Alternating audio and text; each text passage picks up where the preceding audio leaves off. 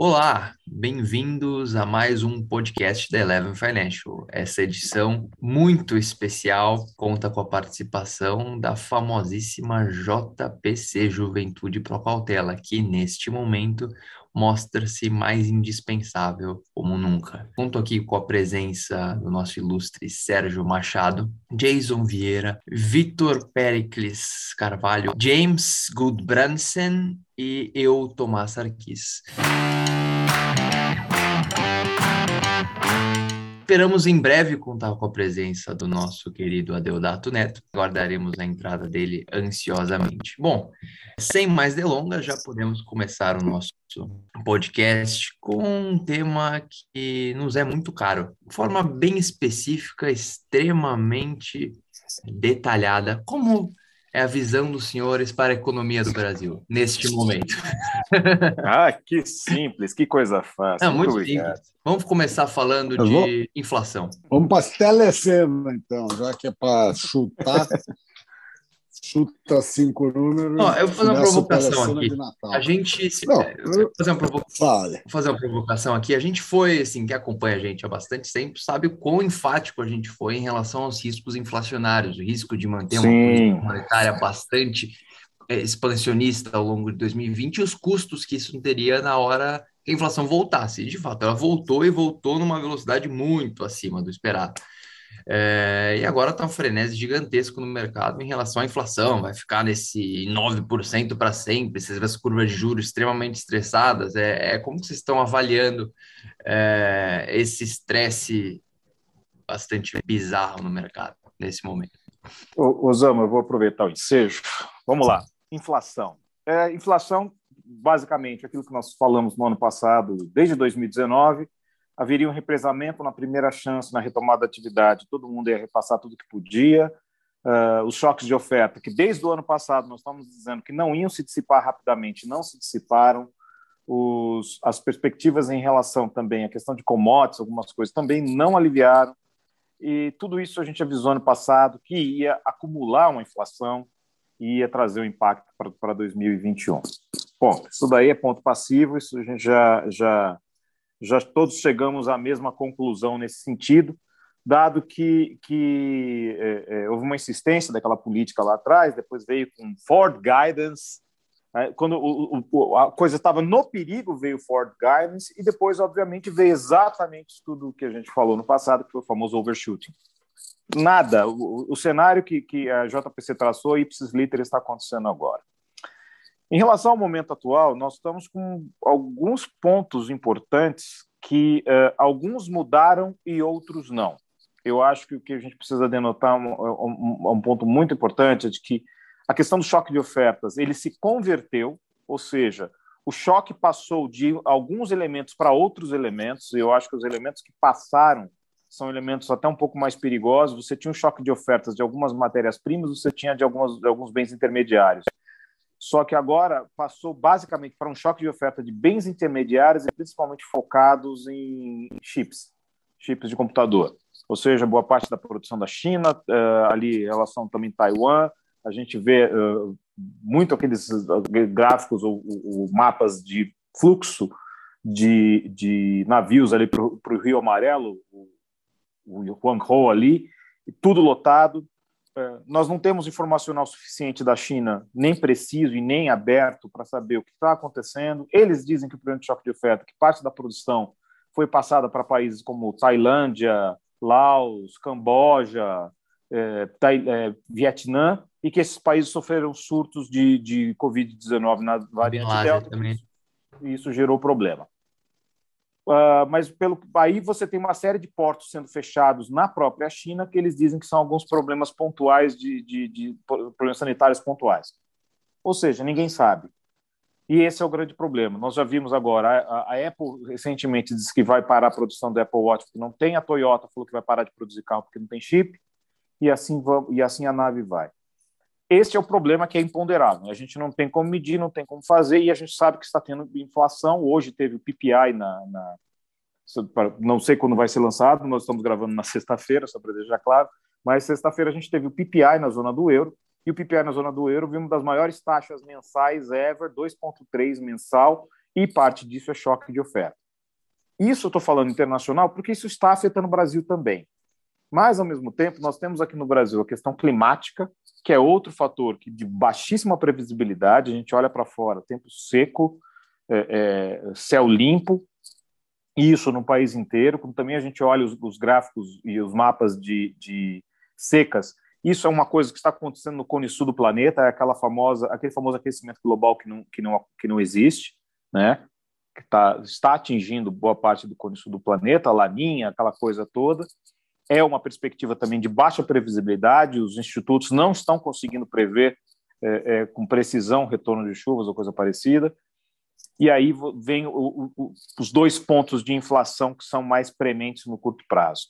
Aqui no Brasil, incrivelmente, as últimas coletas que nós fizemos, elas apontaram alguns alívios, incrivelmente.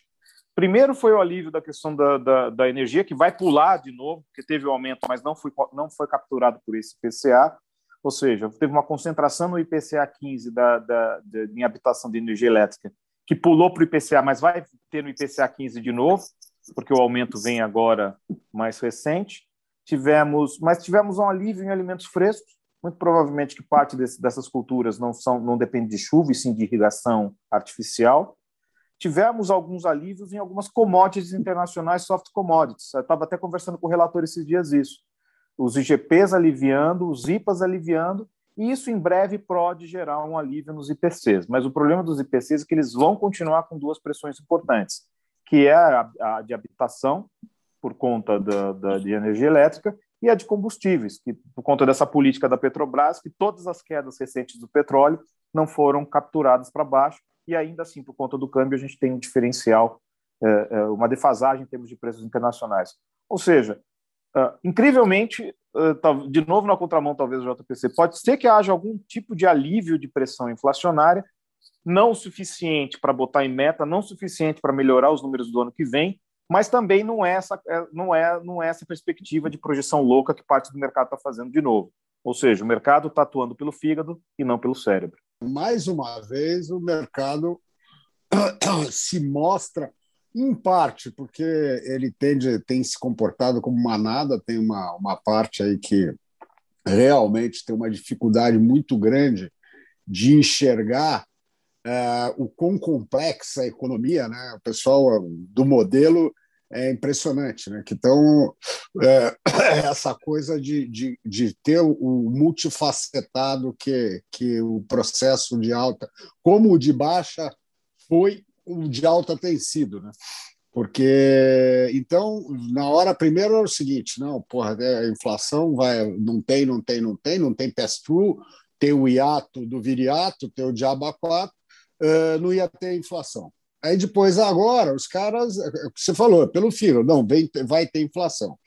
E uma parte é a galera que ganha dinheiro empurrando o mercado, ganharam dinheiro empurrando para baixo e estão ganhando dinheiro puxando para cima. Exatamente. E ao mesmo tempo, é, ao mesmo tempo fazendo pressão a um, em cima de um, de um Banco Central que tem se mostrado hesitante, claudicante uh, durante esse processo todo. Né? Então, aquela história, você continua, deu certo batendo, nele continua batendo. Eu isso daí desde que começou essa histeria aí de, pô, de jogarem para cima, né, e perder. E eu acho que o pior é, é, o Banco Central perder, ele cada vez perde mais a confiança do, do, dos, do lado sério, né, da banda séria do mercado, que ele age erraticamente, né, ele age sob pressão, ele age sobre também parece que ele, que ele age com o fígado, né, Jason?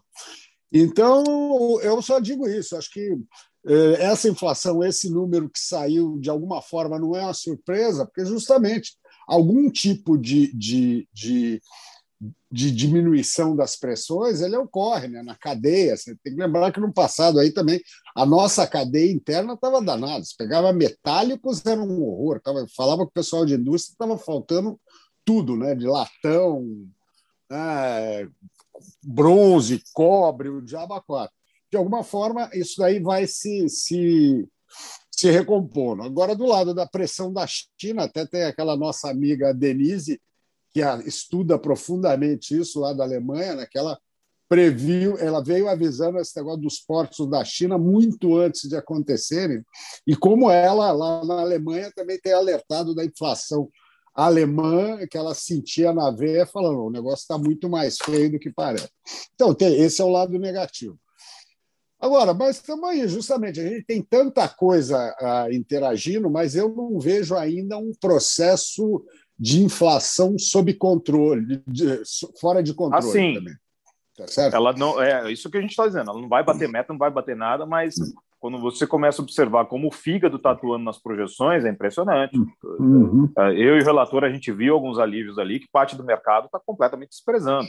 Estão jogando IPCA uhum. para mais de 8 esse ano, sendo que a gente sabe que vai ser um IPCA pressionado, vai ser um IPCA acima de 7, mas peraí, é, agora começa o efeito manada. Né? E outra é. coisa, é, eu acho que é, superlativiza muito o que se chama é, questão de ancoragem das expectativas. A inflação sobe porque existe uma, uma relação preço, demanda, oferta e tudo isso. Não porque o mercado está achando que a projeção vai subir, ela sobe em cima do mercado. Né? Perfeito. Com certeza. Doutor, está sedento para dar as suas colocações. nessa, nessa provocação que você fez aí, Tomás, é, acho que a tua pergunta foi assim: o que, que vocês estão achando da economia doméstica de uma maneira bem geral, né? É, é, é, é o que eu acho é, é, é, meio que intuitivo e, e, e, evidente. É um voo de galinha contratado que a gente experimenta, que já a gente já tinha avisado isso daí, como o Jason colocou, há muito tempo.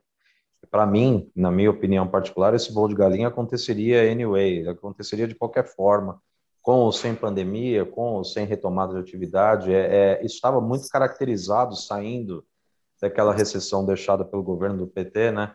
É, mas é, é, é, de certa forma agravada por uma política monetária que já vinha se relaxando demais pós aprovação de reforma de previdência e que, na minha opinião, exigiria depois um, um aperto monetário mais forte quando a atividade fosse, fosse sendo retomada e esse voo de galinha ser contratado de qualquer forma. E a gente, é, é, infelizmente, né, o brasileiro ele tem que, ele acaba tendo forçado a se contentar com esse voo de galinha.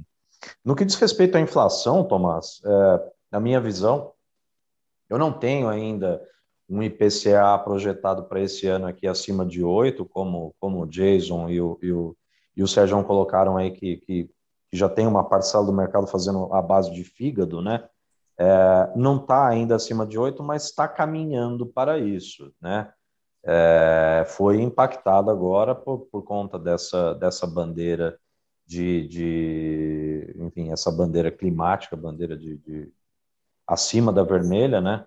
É, e vai impactar de alguma forma o ano que vem também. Eu acho que até por uma questão de projeção, falando para vocês, é, não que eu queira fazer isso com o fígado também para o ano que vem, mas estava até conversando com o Edson hoje cedo isso. Por uma questão de cautela ou de conservadorismo, me pareceria mais prudente considerar que a gente não consiga se livrar dessa bandeira até o fim do ano.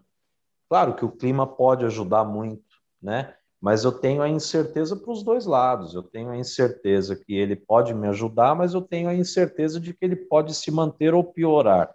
Então, eu estou na dúvida se eu tenho que considerar no meu trabalho de projeção para o ano que vem a continuidade dessa bandeira ou não. E aí isso teria um efeito na, na, na projeção, óbvio e evidente. A minha projeção de inflação para o ano que vem, ela sempre foi é, é, é, muito mais pessimista do que o Fox não preciso dizer isso, quem acompanha a gente ali no Twitter sabe disso. É, é, eu forço um pouco a mão, tá? Falando para quem está acompanhando a gente, eu não, eu não tenho nenhum peso na consciência ou problema é, é, em colocar um beta meu ali no meu trabalho de, de, de regressão, de projeção, que é pessimista mesmo com a inflação para o ano que vem, porque eu sempre fui muito cético com relação a hiato. E eu observo também no mercado atualmente uma, uma certa, é, eu não vou chamar de torcida, tá?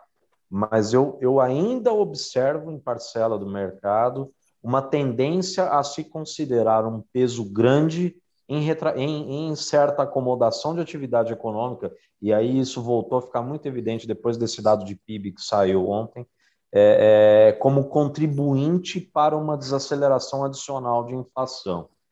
É, eu sou cético com relação a, ao efeito disso na inflação, como sempre fui quando a gente falou de hiato, e, infelizmente, eu, eu, sempre que eu converso com as pessoas, eu procuro deixar claro a minha visão de que a gente pode ter um fechamento de ato agora com um nível de desemprego elevado ainda.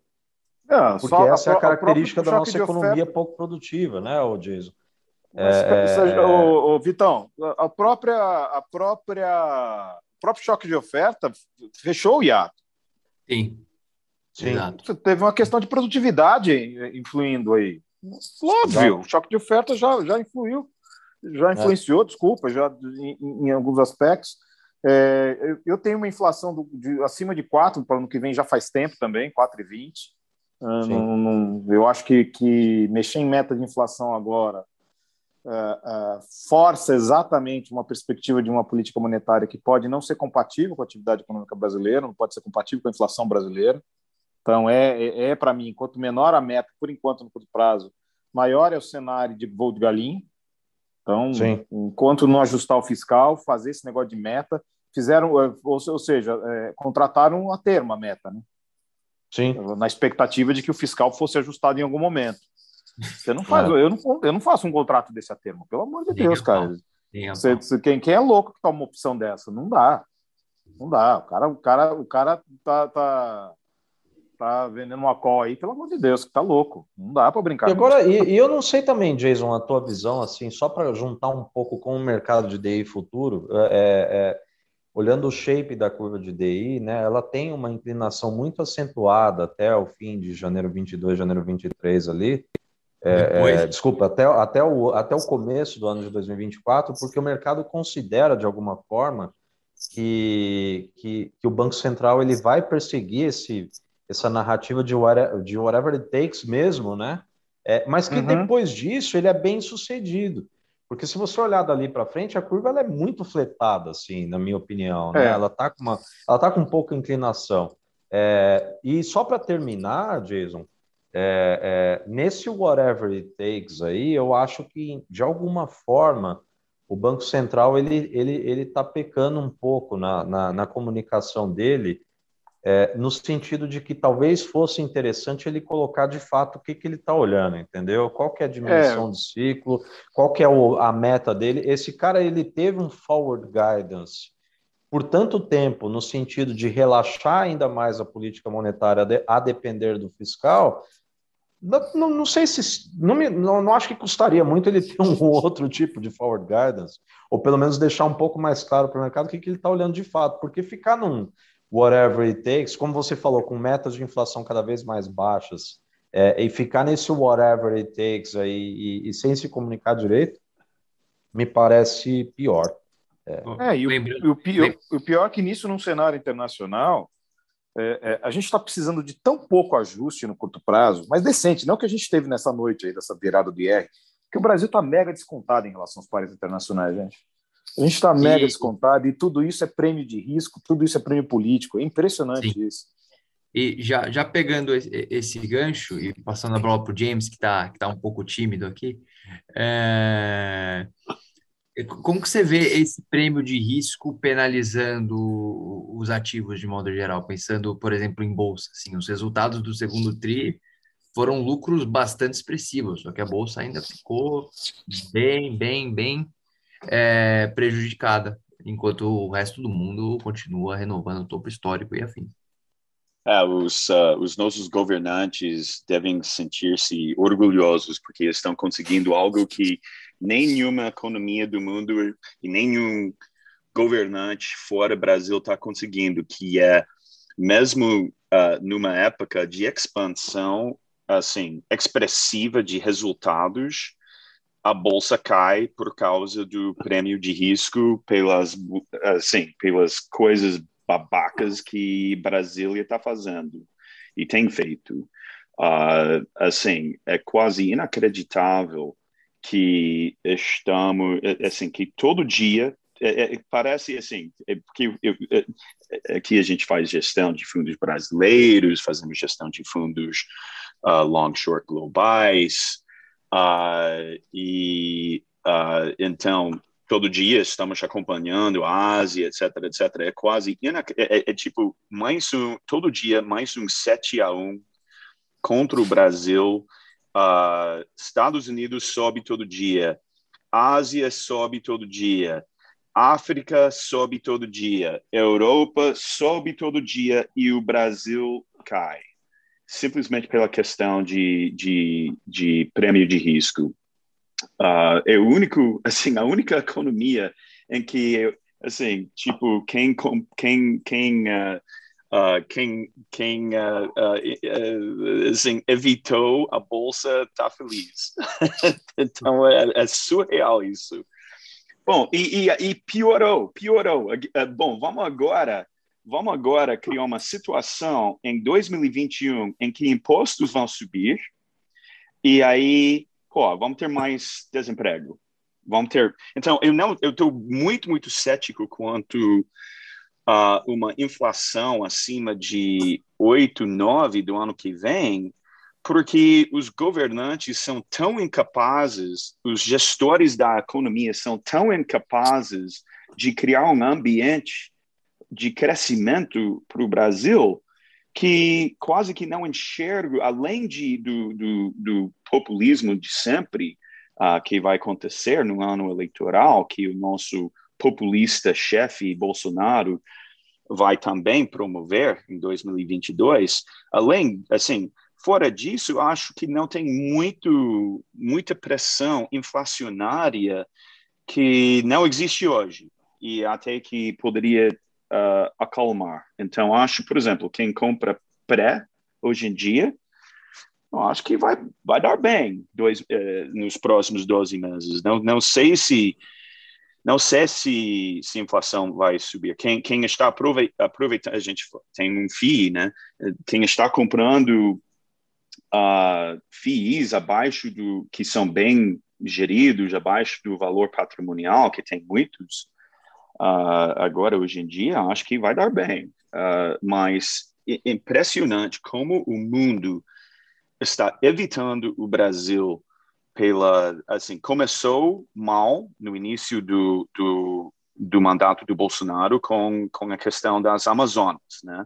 Bem ou mal, concordo ou não, etc. Começou mal porque aí o, o Bolsonaro ficou cancelado, basicamente, pelos pelos institucionais que são mais ESG.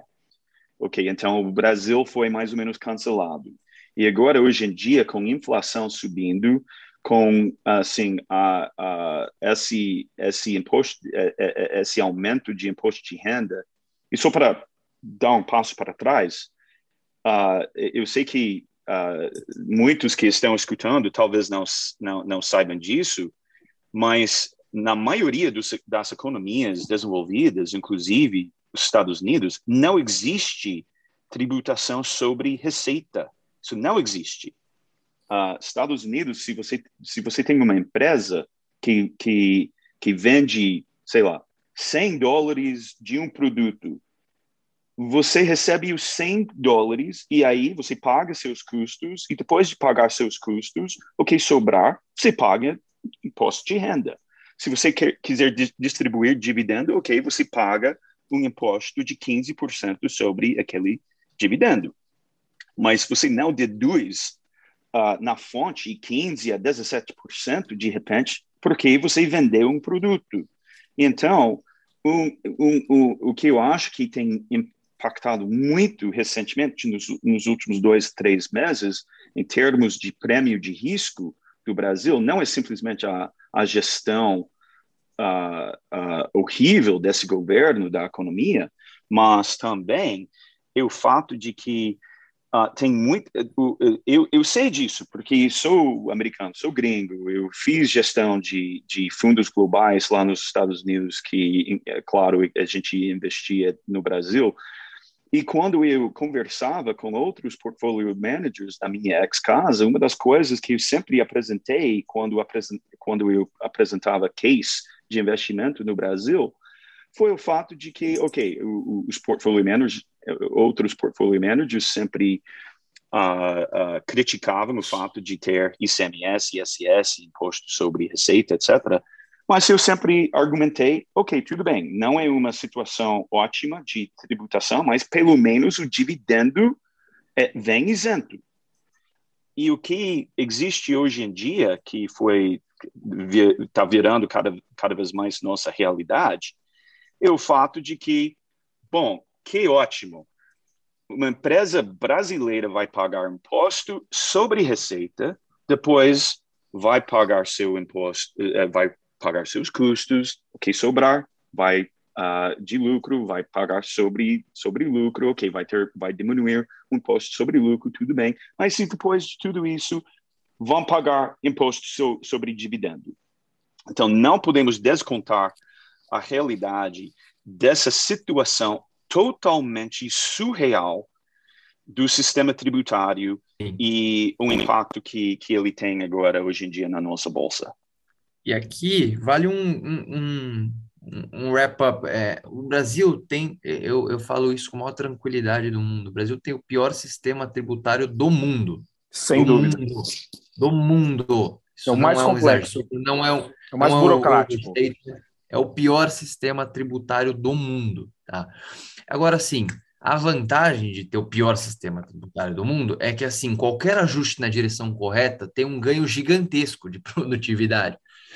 E o que a gente viu ontem, é, não viu ontem, o que a gente vem observando desde que esse projeto de, da mudança, da reforma tributária vem, é, vem aparecendo, é, é que é impressionante, assim, eles mexem um, um, monte de penduricalhos, mas não muda em nada, não, não simplifica em nada esse sistema bizarro que a gente tem. Em mais de 150 países. Os Estados Unidos usam os seus tax, mas assim, o IVA é usado em mais de 150 países. E a gente ainda tem um sistema que tem cinco impostos sobre consumo, tem o ICMS, que é um imposto extremamente complexo, que gera guerra fiscal. É, a gente tem cobrança na, na, na, origem e não no destino. A gente. São tributária. Exato. Então, assim, e, e, e, fora os sistemas especiais, os simples, assim, uma coisa que me deixou é, é inconformado com essa reforma que foi aprovada ontem na Câmara, é que o, as empresas do Simples vão ser isentas do pagamento de dividendos. O que, que isso diz? Fala, bom, é um incentivo para as empresas ficarem pequenas. Tá? É, se você é uma empresa pequena, no Simples, ou que usa lucro presumido, então você vai ter uma isenção especial que as outras demais empresas não têm. Então, o incentivo do cara, um, a ficar pequeno, ou seja, não querer para ele não pagar mais imposto, Dois, a dividir, abrir empresa de empresa de empresa de empresa para fazer um, um, um, marasmo tributário ali para pagar menos imposto. E quem vai pagar mais vão ser as empresas maiores, é, é, é para essa conta fechar. Esse foi o primeiro ponto que me deixou inconformado. O segundo, meu Deus do céu, cara, 2021, como é que faz isso sem apresentar cálculo de impacto sobre a arrecadação? É, é, é, assim, ninguém sabe quanto vai ser o impacto disso sobre a arrecadação. Não tem dado, não tem medida de sensibilidade. A falta de transparência nesse debate é uma coisa assustadora. E, por fim, assim, como o James já colocou, é, o viés disso, a, a, a o, o, propósito... Que debate, né? Que debate. Que de, o propósito debate. parece muito mais é, um viés eleitoral para 2022 para falar que aprovou uma reforma tributária, por pior que seja, e culpar o Senado depois de não ter passado, do que efetivamente simplificar esse sistema extremamente complexo que a gente tem. É, e o eu pior penso que... diferente, viu, cara? Se você tem. eu, não, eu não consigo dar uma opinião aqui sem politizar, infelizmente, cara. É aquele negócio assim, se você tem direita e esquerda votando em massa no mesmo projeto, tem alguma coisa errada aí. Tá muito errado. É, tá, tá muito, muito, errado, e a gente, a gente, não vai ser beneficiado, certeza. É como, é como o James colocou, eu tenho, eu tenho, eu tenho imposto antes da linha do lucro, pessoal. Eu tenho um sócio acima dos outros sócios. Eu sou literalmente escravo do cara. E não tem, a gente não observa nada sendo feito em direção contrária disso. É, Esquece. Eu, eu acho legal hum. o pessoal falar assim: ah, países eh, nórdicos têm imposto alto, mas tem retorno. Mas tem retorno do que você não pediu, caramba, tem imposto alto. Já que resolve, resolve não pagar. Resolve não pagar para você ver o que acontece com você. Porra, é, ah, mas aqui no Brasil a gente tem imposto, mas não tem retorno. Eu queria não ter imposto. Deixa um retorno para mim, caramba. É. Essa parte, pelo amor de Deus. Aí você olha, pior, pior que aí você olha os, os, os, os serocratas da vida aí, você olha a turma desenvolvimentista, as galinhas da vida aí, o pessoal falando de que a, a, a MMT pode funcionar porque um dos meios de, de, de, de conter o excessivo fluxo de divisas é elevando impostos. Ou seja, é nem através de política monetária, é através de elevação de impostos para aumentar a arrecadação do governo para eles continuarem fazendo seus programas. Ou seja, o governo vai emitir mais moeda para fazer a moeda aumentar em circulação, para gerar inflação, para tirar a moeda de circulação, aumentando imposto para ela voltar e pegar a moeda de volta. Oh, selo. meu Deus do céu! É oh, meu Deus. Selo Nossa. Ciro Gomes de análise econômica não, tirada é, da... eu, não, eu não vou falar o palavrão aqui, que é aquele selo no... tirei do... É, mas tudo bem, cara, que pelo amor de Deus, cara, é uma coisa impressionante esse país. E a gente está refém disso tudo e, e, e, o que me espanta é que nós estamos partindo para um, um, um, negócio que eu, eu, vi assim, eu vi essa votação do IR com o apoio da esquerda, porque a esquerda tá, já está tentando procurar funding caso ela vença no próximo ano. É isso, basicamente isso. E é uma série de impostos que eles não conseguiram colocar nem na época que eles eram governo. E agora estão aí tentando enfiar na naba de todo mundo. Ou seja, é, é, é de, assim, ali não tem nenhum bonzinho. E outra coisa, é, é, é gente, assim, vou, saindo um pouco da economia indo para a política, pelo amor de Deus, a gente precisa de uma terceira via. A gente precisa de uma terceira via. Vai muita gente meter o pau na gente a hora que eu falar isso, vai todo mundo falar, ah, isentando isso aqui. Mas, gente, a gente precisa de uma terceira via, porque o que está aí não está dando certo. Não adianta culpar os outros poderes. Se ficasse quieto já ia ajudar para caramba. Só de ficar quieto, pouco tempo que o cara ficou quieto, em dois meses atrás, a coisa andou para caramba. Né? É, é, ficar quieto, não aguenta. Tem faniquito, tem oxiúrios, não é possível. E, e, e e outro ponto é que, cara, não dá para ter o retrocesso de voltar um governo que vai, ver com, vai vir com vendetta, cara. Um cara que, que sabe, um cara que estava preso, que estava não sei o quê, que, que, porra, pelo amor de Deus, é, é, é, destruíram a Lava Jato, destruíram tudo. Você acha que esse cara vai vir a paz e amor? Vai vir paz e amor nada, vai vir com vendetta.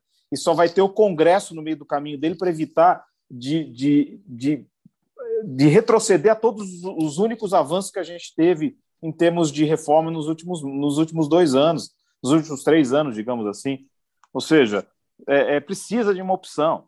Necessariamente a gente precisa de uma opção. E o que tem agora, infelizmente, não é opção. É, é, e, e, o, que, o que tem de opção também não é opção. Precisa de uma terceira via. É, sei nem o... se, se, o, se o Osama vai cortar isso depois, mas eu preciso falar isso, pelo amor de Deus. O mercado precisa entender Jason, isso, precisa parar com a torcida. Jason, 100% de acordo, cara. Pelo amor de Deus, assim, é, é até convido, assim, quem está ouvindo o FinTwitch, nossos queridos ouvintes da FinTwitch, eu, eu, eu, eu apelo, eu duvido vocês chegarem a um consenso de quem vai ser a terceira via. Vamos lá. Não faço a menor ideia. A terceira via já tinha que ter se manifestado, já, tinha, já chegou a hora. Então, eu até é entendo a terceira eu acho que se, tá Eu acho que se fosse cortar, se fosse cortar esse áudio do, do, do esse pedaço do Jason aí, seria golpe, na minha opinião. De maneira alguma. Não, mas eu acho que assim, a terceira via já demorou para se manifestar. Lembra que a gente falou no passado? A terceira via não está. Até no podcast a gente falou aqui. A terceira via não está se manifestando porque até faz sentido. Senão o cara vai virar alvo, vai começar a sofrer ataques, não sei o quê. É melhor o cara ficar quieto até o momento mais estratégico. O momento estratégico foi há dois meses. É isso que Essa eu falar, terceira via não se manifestou já há, há, há, há um trimestre atrás, está errado. É Tem o cara que, que precisa logo. se impor porque o, o, o, o, sapão barbudo tá, tá se manifestando, tá fazendo fotinho de, de sunga, o outro tá, tá fazendo manifestação de 7 de setembro, os dois lados estão se agindo. Se a terceira via não se agitar, é, nós temos aí um, um, um, problema grave, um problema muito grave para o país. E desculpa, gente, desculpa, quem apoia o governo atual, vamos colocar o segundo, o segundo ponto, vai. É, é, o, o, voto lá atrás foi um voto anti-PT, todo mundo sabe que foi isso, foi boa parte do voto no, nesse governo foi anti-PT. Havia sim esperança na figura do Paulo Guedes, porque os temas que ele colocava em voga eh, geravam boa expectativa, ainda que trouxessem muitas dúvidas. Eh, muitas dúvidas foram criadas por conta da, da própria personalidade dele, com pouco trato político para chegar ao Congresso e trazer essas pautas de maneira melhor desenhadas. E no fim, a hora que a coisa está pegando, que o bicho está pegando, que vem de dois ou três meses para cá, que da, daquela postura que o Ministério da Economia tinha de um, de um posicionamento mais fiscalista, mais responsável em relação ao trato fiscal, isso se perdeu. Ou seja, se politizou. E o que tem de solução agora, em termos econômicos, não está bom, está ruim. Vai ser danoso ao país. Essa reforma é uma piada. É, essa reforma do IR, desculpa, Osama, vou até te corrigir, não é reforma tributária, é reforma do IR. Perfeito. Isso daí é feito para aumentar imposto de maneira, de maneira direta, nem indireta, é, é feito de maneira para aumentar imposto, para aumentar a arrecadação, para criar algum bolsa, alguma coisa, na tentativa de se cacifar politicamente o aumento dessa bolsa lá atrás para 2023. Sim, é, desde que o, o, Lula foi absolvido das sentenças e esteve, voltou a se tornar elegível, ficou muito evidente que ia ter essa polarização. Desde então a gente não conseguiu achar essa terceira via. Existem alguns nomes circulando por aí que, na minha opinião, seriam muito competentes para guiar o país, e seriam, iriam bem em debate, tem, é, tem fundo para fazer campanha. Agora, precisa começar, precisa chegar num nome e falar, vai ser esse e vamos embora. O desafio da terceira via não é chegar no segundo, é, é, não é ganhar o segundo turno agora, é chegar no segundo turno. É, precisa passar do primeiro para o segundo. Esse é o grande desafio da terceira via. Uma vez no segundo turno, as pesquisas, pelo menos agora, estão muito antes, estão muito sujeitas mostram uma vitória relativamente tranquila de alguns nomes. É, é, mas resta escolher falar, ah, vamos embarcar nesse, vamos embarcar é, nesse, vai. Que, Agora, é, Tomás, eu acho que isso, eu acho que uma parte dessas pesquisas aí, claro, elas são precoces mesmo, mas uma parte desse resultado é justamente porque não tem esse nome da terceira via ainda. Concordo com vocês dois aí, Jason e você. É, é, é até pegando como exemplo o Bolsonaro, a gente pode chamar de terceira via na eleição passada, cara começou a campanha muito antes, entendeu? Então eu concordo com o Jason, já tinha que ter começado a campanha aí, definido o nome, começado a campanha, começado a falar, viajar, fazer propaganda e eu acho que tem uma boa parcela do eleitorado esperando isso, viu, cara? Pô, mais 50%, pelo que os números estão mostrando, mais 50% é. não quer nenhum nem outro.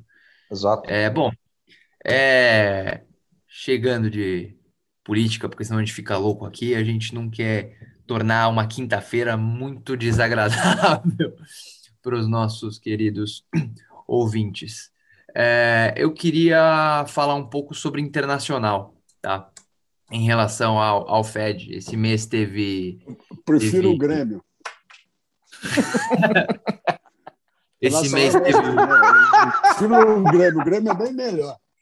Vamos falar de futebol. Política já dá merda, agora vamos falar de futebol que dá mais merda. Ferrou o futebol, Perfeito, não sei nem que time tá jogando. Perfeito, Sérgio. Mas vamos lá é, para o internacional, vai, ô, Falando de... É, a gente pode comentar a ida do Messi para o PSG, a volta do Cristiano E o Palmeiras, o Palmeiras não tem mundial. E o Palmeiras não tem mundial, isso é bem importante ressaltar. O Palmeiras não é. tem mundial. Sempre bom lembrar. Mas falando de política monetária internacional, esse mês teve o, o buraco do Jackson, é, o, o, Jackson Hole, o, o Powell é, começando a falar sobre tapering. Você quer falar de coisa que fica mais. Essa aí o, Jim, o Jimbo já ele, ele previu que ia ser o Nothing Burger. Né? É, ele já ele acertou certinho. Nothing Burger. Eu também achava que ia ser. Eu, eu, eu chamo de wish, wish Sandwich. É. Sanduíche de desejo. São duas fatias de pão e desejo que tivesse algum recheio. Como deu que... nada, deu nada. Como que, como que vocês estão vendo a, a... Assim, um dos maiores riscos para a inflação do Brasil é o Fed começar a subir o juro antes do esperado, né? Isso traria uma pressão, um, um, uma, um, uma versão ao risco maior nos mercados internacionais, emergente se prejudicaria, mas até agora, pelo menos, parece que tem um plano gradual. Como que vocês avaliam o risco dessa subida de juros ou o início do tapering ser mais duro do que o esperado hoje? Bom, eu, eu acho, minha opinião do, do que vai acontecer com tapering é que vai ser muito lento, vai ser muito inferior ao que talvez o mercado, assim, teme. Eu, eu, eu diria que se, se, a bolsa americana ou se bolsas globais começarem a cair forte por um medo de tapering, é um momento de compra, porque duvido muito que antes duas coisas. Antes, uh, uh, o sim ou não a renomeação do, do, do, do, do Jerome Powell como presidente do Fed. E antes, qualquer tipo de número acima de. Porque eu acho que uh, tem, tem algumas, uh, algumas coisas estão acontecendo quanto à inflação americana que estão, tipo, normalizando. Por exemplo, madeira, que subiu mais que Bitcoin em um momento esse, nesse ano, já caiu 75% desde o pico. Uh, tem algum, algumas indicações, assim, nem, nem, nem tudo está no, normalizando, a alimentação está muito cara lá, mas tem algumas indicações de uma normalização lenta uh, uh, em alguns produtos nos Estados Unidos. Então, eu acho que o Fed vai continuar, assim, no aguardo, esquece essa questão de juros. Eu acho que cada vez mais a, a, a Janet Yellen, que já, já gosta de MMT, ou seja, quem não conhece a teoria moderna monetária, uh, uh, eu acho que, assim, com certeza, se, se Lael Brainerd, que uh, pelo menos, no mínimo, no mínimo, vai ser vice chair do Fed, se, se, se, o, se o Powell tiver mais um mandato, vai ser com, com a Lael Brainerd como vice, como vice. E ela que é também 100% MMT. Quem, quem não conhece MMT, a teoria é bem simples, bem burra, mas bem simples, que é, uh, num momento de, de, de crise econômica, o papel do Fed deveria ser inundar o mercado com liquidez e o papel e se tiver inflação forte, o papel do fiscal seria para uh, tributar a liquidez fora do mercado e, e que Ciro o Fed Gomes. então não é, exato, Ciro Gomes, basicamente. Então, o Fed não deveria mexer muito com juros uh, e o fiscal e o monetário deveriam trabalhar juntos nesse sentido. Esse é, assim, tem bem mais MMT, uh, uh, de MMT, mas de uma forma simples. Então, acho que juros esquece. Se levantarem juros no ano que vem, vai ser muito, muito pouco. Uh, se fizerem tapering, vai ser muito, muito pouco. Uh, e e ponto. Acho que o Fed não, é, é, assim, um, é, um 90, assim, é, é, é, como a gente, a gente fala no Texas, uh, uh, uh, lot, lots of hat, no cattle. Não tem, tem chapéu grande, mas não tem, não tem gado, não tem boi. É, eu, eu, eu, tô, eu, tenho citado direto aqui nos relatórios da Infinity que, tá, que para mim, isso vai ser via dropper, ou seja, conta-gotas. E primeiro vai vir um taper. Não adianta ter taper Trenton agora. Taper Trenton é, o, é, exatamente esse paniquinho que o mercado, que é estímulo dependente, tem de, de, de retirar do, do, da, do, do, seu uh, monthly shot, né? da sua, uhum. do, do sua injeçãozinha mensal. Uh, mas o, o, que vai, se vai acontecer ainda, se ficar o, o, o, Powell, provavelmente aconteça, mas via dropper. Se ficar lá o Brainer, é capaz nem de acontecer. E esses caras vão esticar a corda uhum. uh, até sabe-se lá quando. Foi como o Jimbo falou ali: você teve uma redução importante de madeira, mas outros itens continuam muito pressionados. E madeira, ela tinha uma, ela tinha uma especificidade nos Estados Unidos por conta até do pessoal estar tá em casa. Acabou, lá, boa parte das casas tem muita madeira, diferente daqui da, da alvenaria aqui no Brasil. É, tanto que a gente brinca, vê aqueles furacões passando nos Estados Unidos, as casas se dissolvendo, é porque basicamente boa parte das casas é feita com madeira e calefação lá, diferente da gente aqui. E aí, obviamente, o pessoal em casa, tudo explodiu demanda por madeira, o pessoal começou a fazer reforma, ampliação, não sei o quê. É, mas outros aspectos da demanda são muito é, impactados pelo excesso de liquidez, basicamente. E ainda que os cheques estão começando a acabar e os, e os auxílios de desemprego também, e aí o, também lá os, os, os, os uh, aqueles lá, o waiver que eles estavam dando em termos de aluguel, essas coisas, hum. isso daí está começando a acabar, o povo está tendo que trabalhar. Porque se tem uma coisa que o ser humano faz, é, ele tem o ser humano basicamente ele tem tendência ao conforto. O ser humano, pelo, pelo básico dele, pela estrutura de DNA dele, ele, ele é um, um, um, um, ele é ele é tendente a virar com a, com a, abundância que a gente tem no mundo a virar uma bolha uma rolha de poço de, de gordura de, de não fazer exercício de não comer ou seja de não trabalhar. E se você oferece todos os ativos para o ser humano não trabalhar o que vai acontecer é isso ele não vai trabalhar. E é basicamente o que aconteceu nos Estados Unidos as empresas oferecendo salários mais altos, bônus, é, celular no final de, de, um ano e tudo, e as pessoas simplesmente se recusando a trabalhar porque é, ainda que pagassem metade ou um terço daquilo que o governo estava pagando, era mais fácil ficar em casa do que receber, do, do, que, do que ter que se dispor a trabalhar todo dia. Saudades do Bernanke já? Você acaba criando um choque de oferta, Jason, pelo auxílio que você mantém. É uma coisa meio bizarra, né? É aquela discussão chega num ponto, chega num ponto em que você tem que você tem que dar a mão ao palmatório o seguinte: o país alcançou um determinado nível de atividade econômica onde, a partir desse ponto, eu manter um auxílio está sendo contraproducente. Eu Exato. mantenho um choque de oferta porque eu não contrato, eu não tenho mão de obra. E, e, e só para complementar a visão de vocês a respeito de taper e taxa de juro americana, 100% alinhado. É, é, acho assim, em resumo, é, o, que o, Fed, o que o Federal Reserve provocou nesse tempo todo de anos foi uma inflação não propriamente de consumo, mas de ativos. Se uhum. chegar num ponto dele precisar reduzir essa liquidez e aumentar a taxa de juros, a tendência é fazer o contrário, desinflacionar ativos. Entra um pouco no que o James falou, de talvez seja um buy opportunity se o mercado panicar porque ele acha que vai ser a conta gotas, eu também acho que vai ser.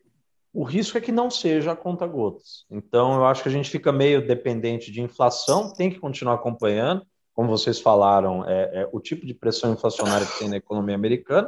Por enquanto está super bem, tranquilo, mas é, um, é, é, é o risco. Eu acho que, assim, se chegar num ponto onde a inflação americana de fato representa um risco, aí não adianta. O Federal Reserve ele tem que tomar atitude e o efeito disso é, é desinflacionar ativos, na minha opinião. 100% de acordo, senhores. Ó, estamos chegando ao fim do nosso podcast. É, o, tal cada um dá suas considerações finais? Começando pelo Sérgio, que está quieto há bastante tempo. Está tímido hoje, Sérgio? Não, não. Eu acho só que a gente está numa, numa época meio de, de desalento, cara. E isso é um grande problema, né? Porque é, a gente está numa uma fase de grandes dúvidas pela frente, né? são só dúvidas. Porque, inclusive, é uma coisa que eu que eu tenho martelado um pouco quando o pessoal fala não, porque a bolsa está ruim e o juros está ruim por causa da eleição. Esquece, eleição ainda não está no preço de nada. O que a gente tem é muito mais uma coisa pessoal, né, de sentir. É, primeiro, um país dividido, que isso é um horror, cara. A forma que a gente está hoje é, é, é uma herança maligna que começou lá atrás é, do nós contra eles, isso está num nível que a gente nunca viu. Isso não é bom para nada, as pessoas não pensam, é, elas não, não, não, raciocinam, né? é uma coisa muito visceral. Isso é muito ruim. Uh, no caso do, do, do, do, do dos juros para frente, volto a falar, eu acho que o mercado está errado.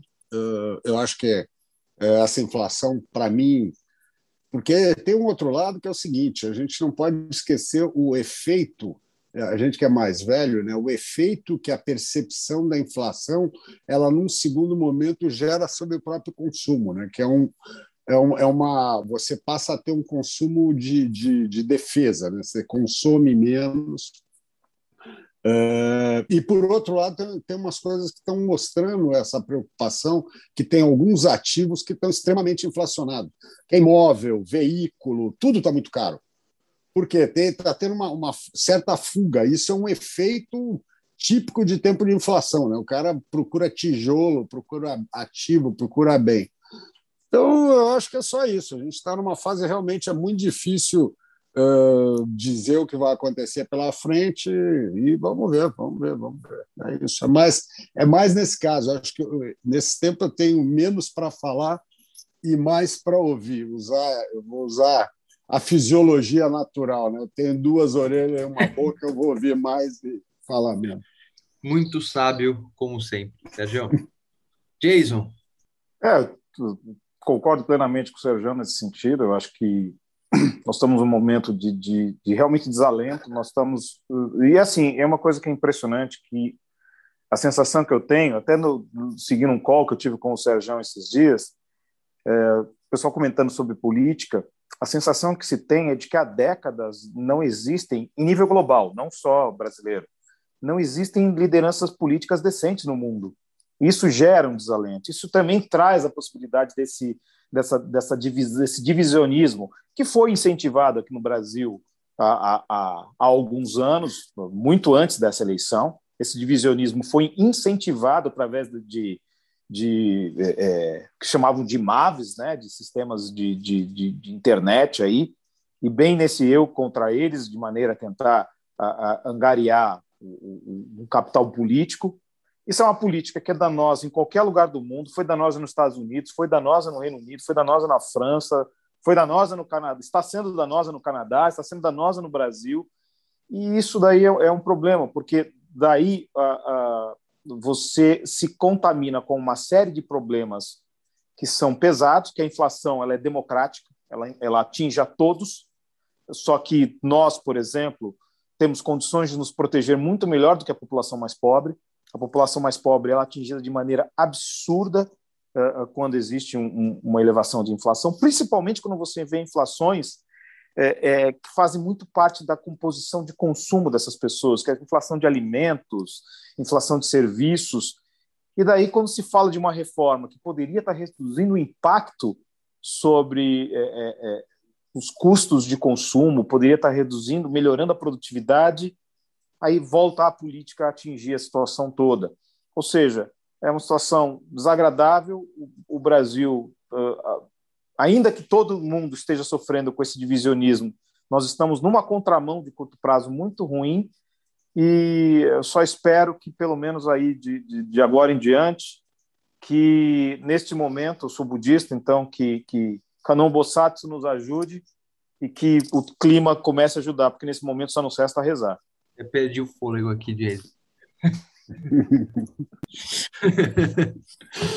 Relator, nos ilumine com as suas sábias palavras. Bom, muito obrigado. Eu concordo com o Sérgio. É, e, infelizmente, o que eu espero é, é, é um ano que vem muito pior em termos de volatilidade de mercados. Eu gostaria que não fosse acompanhado de volatilidade de fundamentos também. É, eu, assim, nesse, nessa, nessa discussão política toda, né, eu tento me prender muito mais a questões de ordem, de ordem prática e, e eu fujo muito do ideológico. Eu gostaria que as pessoas é, é, tentassem fazer o mesmo tipo de exercício. E quando a gente faz esse exercício, o que impacta mais a minha vida pessoal, e, e, e, e eu arrisco dizer que eu observo isso coletivamente, mesmo que uma parcela da população não admita, é a falta de responsabilidade do governante, entendeu, cara?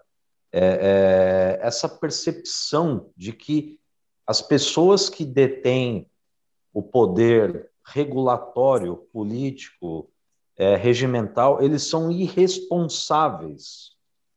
Isso traz uma sensação, esse desalento que vocês estão falando, é, eu acho que ele é muito potencializado por conta disso. Você tem a impressão que o cara é irresponsável. Quando a gente clama por uma terceira via, como o Jason falou, é porque a gente espera enxergar numa possibilidade maior noção de responsabilidade daquele candidato daquela frente política distinta.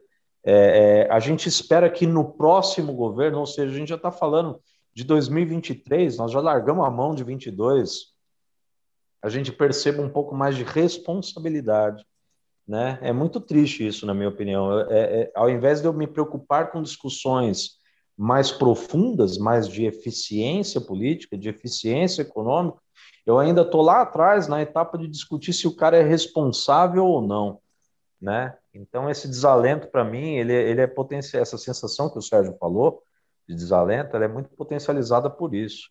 E infelizmente a gente está tendo esse ano aqui apenas uma pequena demonstração do tipo de, de, ruído, de ruído, de polarização, de volatilidade que a gente vai ter ano que vem. Ano que vem vai ser muito pior, né? Assim, não espero nada diferente, né? Espero que não seja acompanhado de volatilidade de fundamentos também. É, e é isso. É, é, deixando uma mensagem de, de, de otimismo e de pessimismo juntas, né? Eu acho que nem quem ganhar, nem quem perder vai ganhar ou perder, vai todo mundo perder.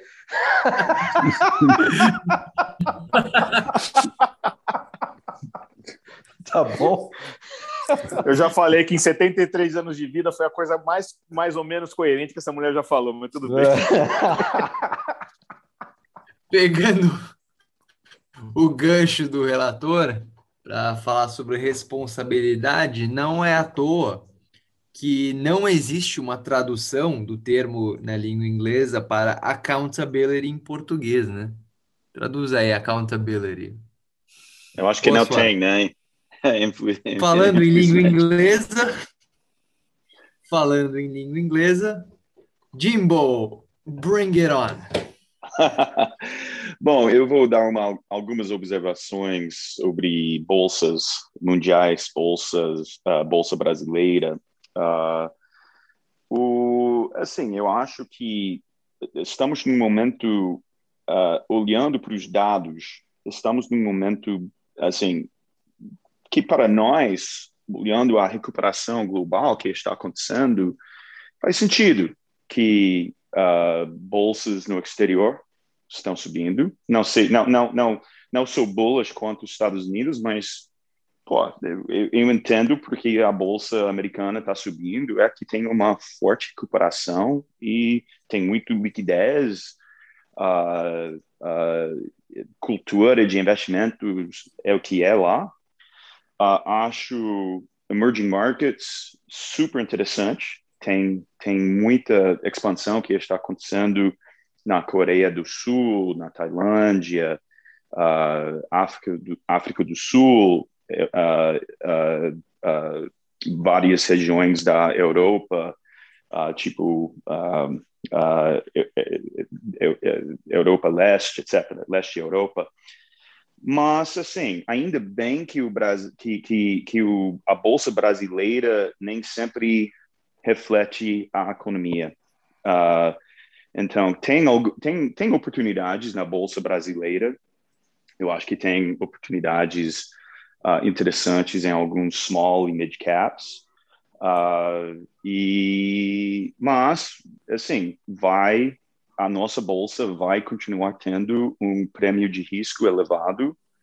E então quer dizer que tem que ter cuidado, como sempre, tem que ter cuidado mas esse ano está saindo bem estranho. Vai ser, uh, pelos nossos dados, vai ser o primeiro ano uh, em 20 anos em que tem uma recuperação forte em resultados das empresas listadas sem ter um rally uh, forte.